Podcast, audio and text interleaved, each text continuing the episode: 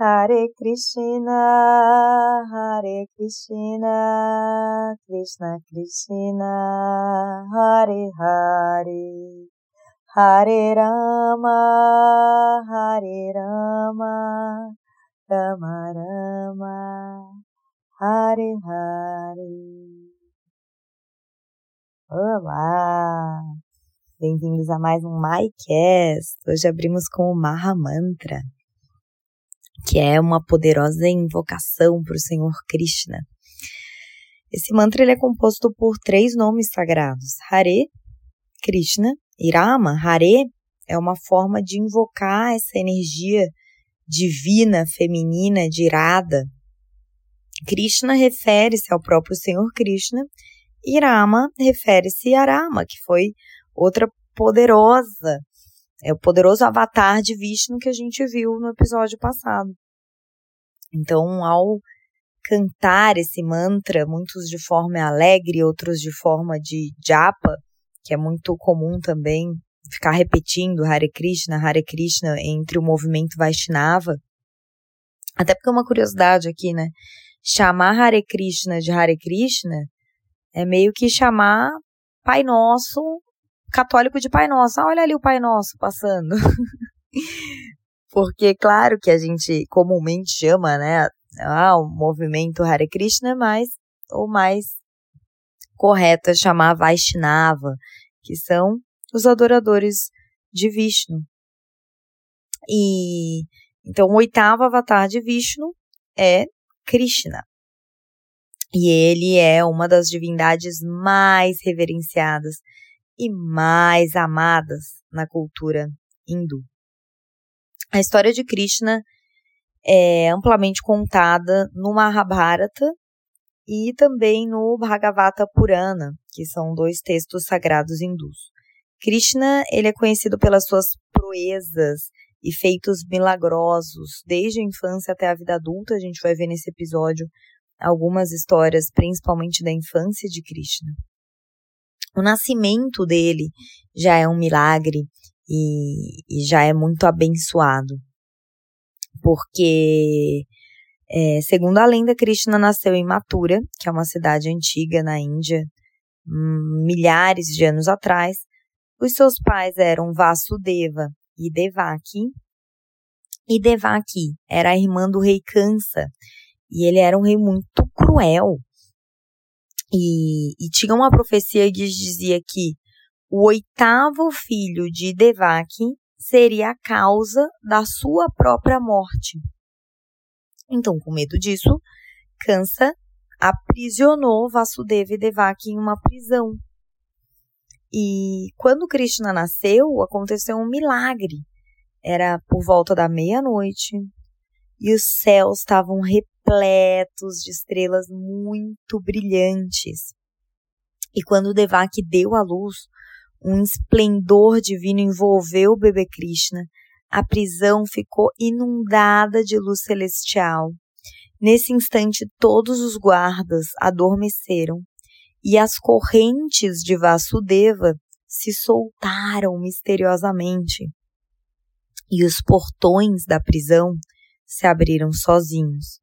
Então Vasudeva, segurando o bebê Krishna nos braços, percebeu que ele estava perante uma divindade e, por causa da profecia, ele sentiu que precisava proteger o bebê de câncer e das forças malignas que estavam atrás dele. Toda pessoa que emite muita luz acaba também atraindo muita energia maligna muitas forças malignas contra aquela luz toda.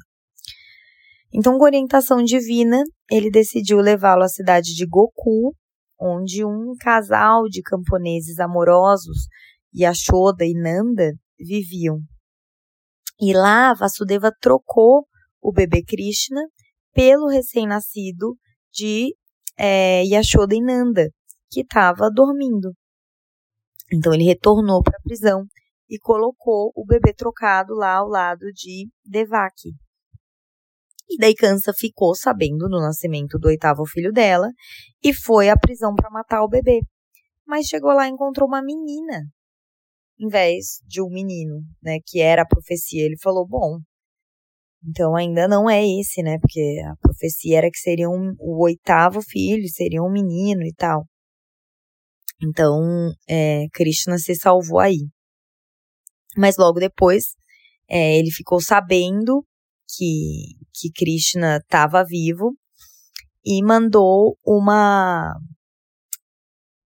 É, Kansa mandou matar o recém-nascido Krishna através de uma bruxa, vamos usar essa palavra que é mais comum, né, do nosso vocabulário, que é uma mulher que ela conseguia ficar na forma que ela quisesse. Eu já falei aqui sobre as Rakshasans, né, no episódio passado.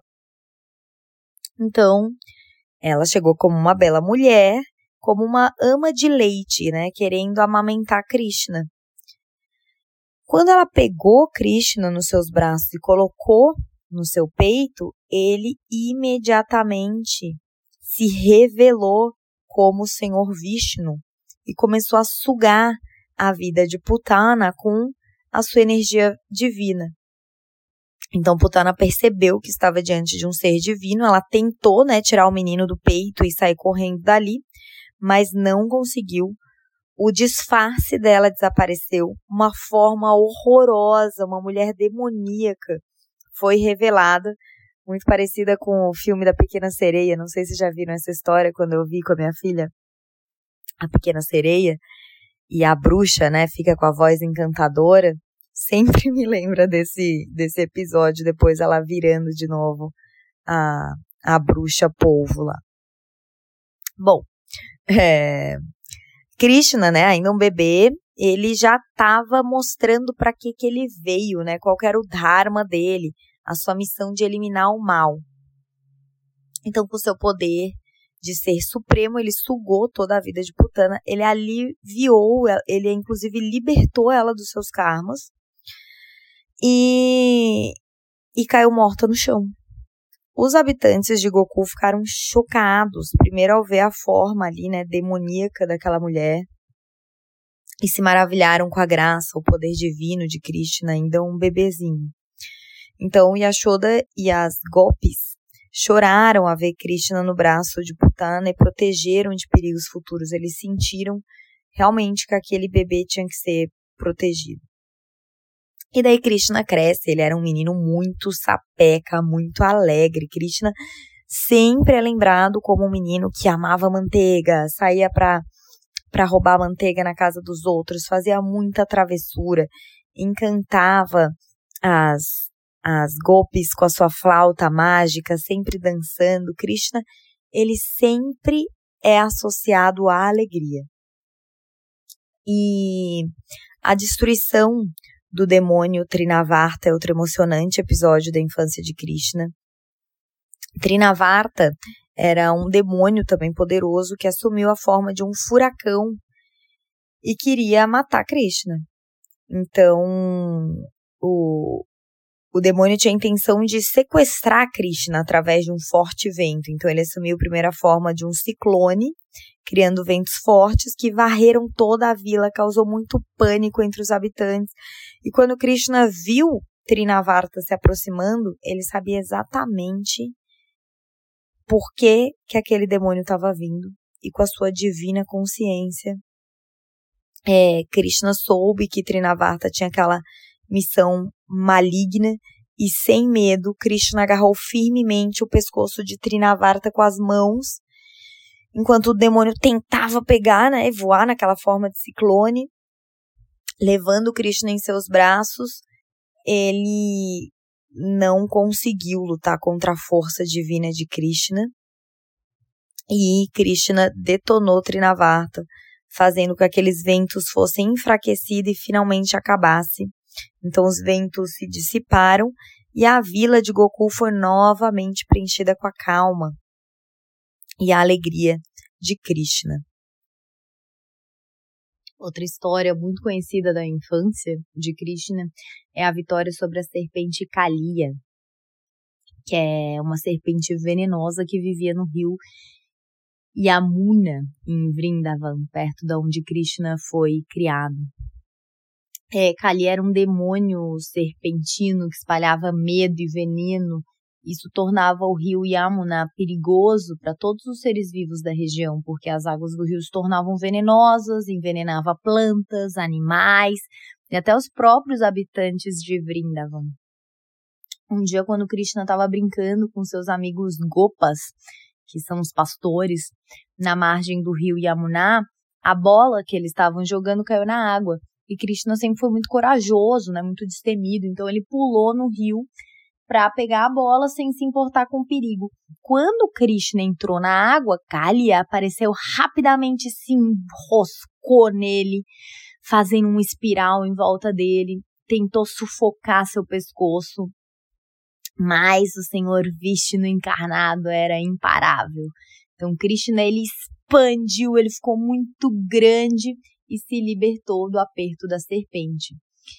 É, então ele ficou furioso e Krishna subiu no topo da cabeça da serpente e começou a dançar. Os seus pés mágicos dançavam sobre a cabeça de, de Kalia, esmagando-a. Mas também sempre tem essa questão de Krishna de perdoar o karma de quem ele está lutando. Então é como se Krishna, ao dançar com aquela pessoa que ele estava lutando, ele, através dessa dança divina, ele também liberava a pessoa do próprio mal que ela estava ali envolvida, liberava seus karmas. Então, Krishna, em sua infinita compaixão, perdoa o demônio que tentou matar, mas exige que Kalia deixe o rio Yamuna e nunca mais trouxesse perigo para Vrindavan. Então, é, o rio Yamuna se, se tornou seguro novamente. Eu falei aqui do, dos golpes, né, dos pastores, que são os vaqueiros, na verdade.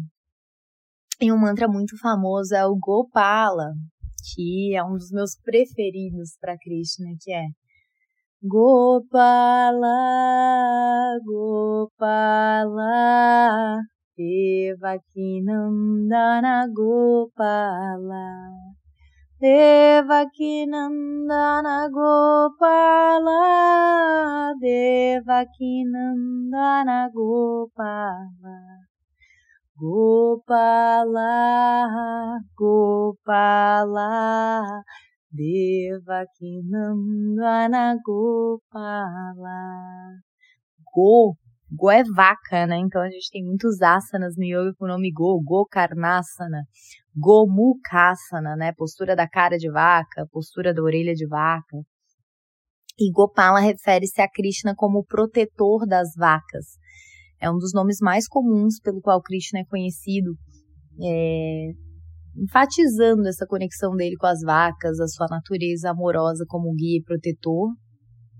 Devikinanda, né? Devakinanda, pode ser interpretado como aquele que é fonte da alegria divina aquele que traz alegria aos devotos.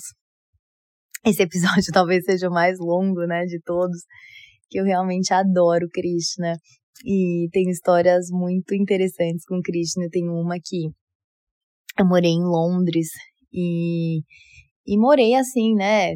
Uma, foi uma aventura, porque eu sempre quis essa experiência de morar em Londres. E mas eu fui com um dinheiro contado de uma herança do meu pai e tive muitas aventuras, né? Entreguei sanduíche, trabalhei e sempre me virando ali. Mas teve um dia que eu é, não tinha. Eu tinha cinco, cinco libras para comer. E não tava achando, não aguentava mais comer Subway, que era geralmente que eu tinha dinheiro para comer fora. E tinham dado, era um dia que tinha dado tudo errado, assim, aquele dia que dava vontade de sentar e chorar, tinha perdido o metrô. Aqueles dias, assim, que, que é, não são dos mais agradáveis de lembrar.